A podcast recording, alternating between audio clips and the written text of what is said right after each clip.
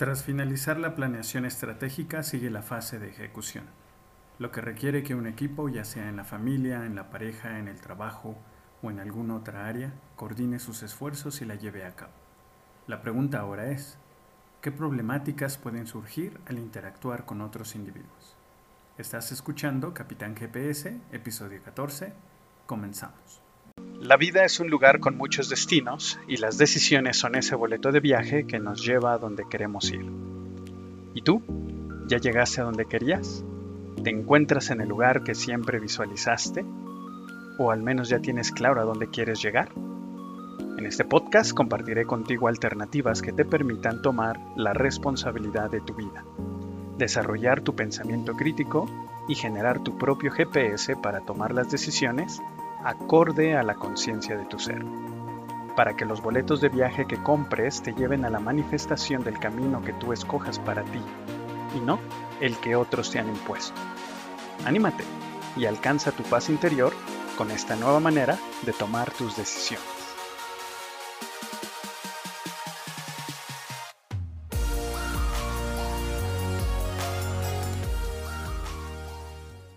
Hola, ¿qué tal? Yo soy Josh Núñez, estratega en toma de decisiones y te doy la bienvenida a Capitán GPS, un podcast para todos aquellos que desean ser capitanes de su propio barco.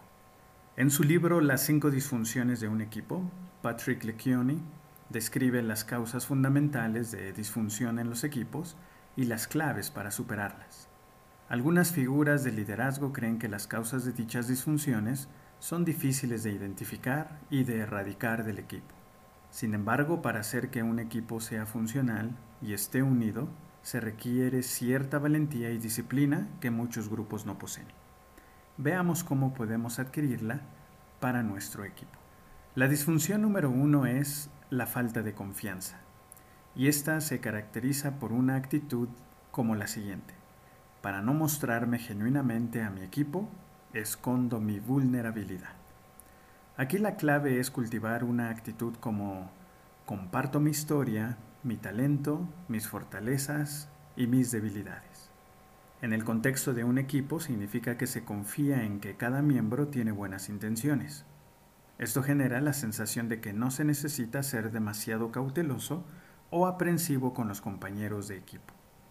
Lo más importante que el líder debe hacer para fomentar la confianza dentro del equipo es ser el primero en demostrar su vulnerabilidad. La disfunción número dos es temor al conflicto. Y esta se caracteriza por una actitud de evito las disfunciones para no tener confrontaciones o malos entendidos. Aquí la clave es cultivar una actitud de aprendo sobre mi personalidad y comportamiento, hacer acuerdos y a participar en la discusión de un asunto. Todas las relaciones necesitan conflictos para seguir creciendo, pero las buenas y malas confrontaciones son muy diferentes. Los buenos enfrentamientos son honestos, abiertos y están orientados a un objetivo. Las malas confrontaciones se convierten en concursos de ego. Es clave que el líder demuestre moderación cuando las personas se involucran en un conflicto y permita que la resolución se produzca de forma natural. La disfunción número 3 es falta de compromiso. Y esta se caracteriza por una actitud de me es más cómodo enfocarme en lo individual. Sin compromiso no entro en confianza y no aparece el miedo a fallar. Aquí la clave es cultivar una actitud de aprendo a tomar decisiones por consenso, a no tomar decisiones sin consultar al equipo y a expresarme clara y sucintamente. Además, de establecer y cumplir plazos. El líder debe sentirse cómodo con la idea de tomar una decisión, aunque al final resulte ser incorrecta. Debe promover en el grupo el hábito de cerrar temas y cumplir con los plazos establecidos.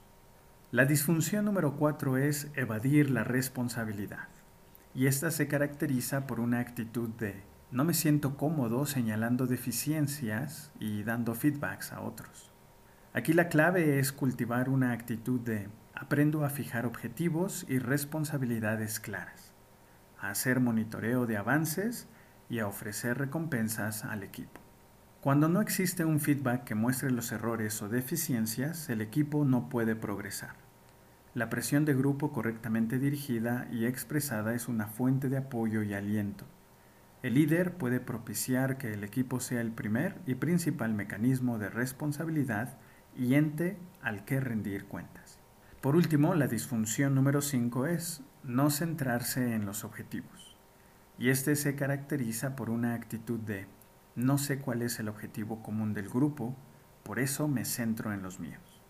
Aquí la clave es cultivar una actitud de pido se hagan públicos los objetivos del grupo, me comprometo con los resultados específicos y disfruto de la recompensa que trae el alcanzar los objetivos. Para mejorar el rendimiento es necesario que los miembros se comprometan públicamente a lograr los objetivos del equipo.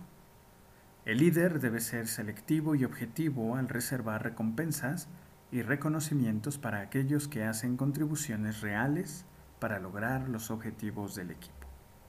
Recuerda que el proceso de la toma de decisiones se activa cuando se presentan desafíos en diversos ámbitos de la vida a los que hay que encontrarles la mejor solución posible.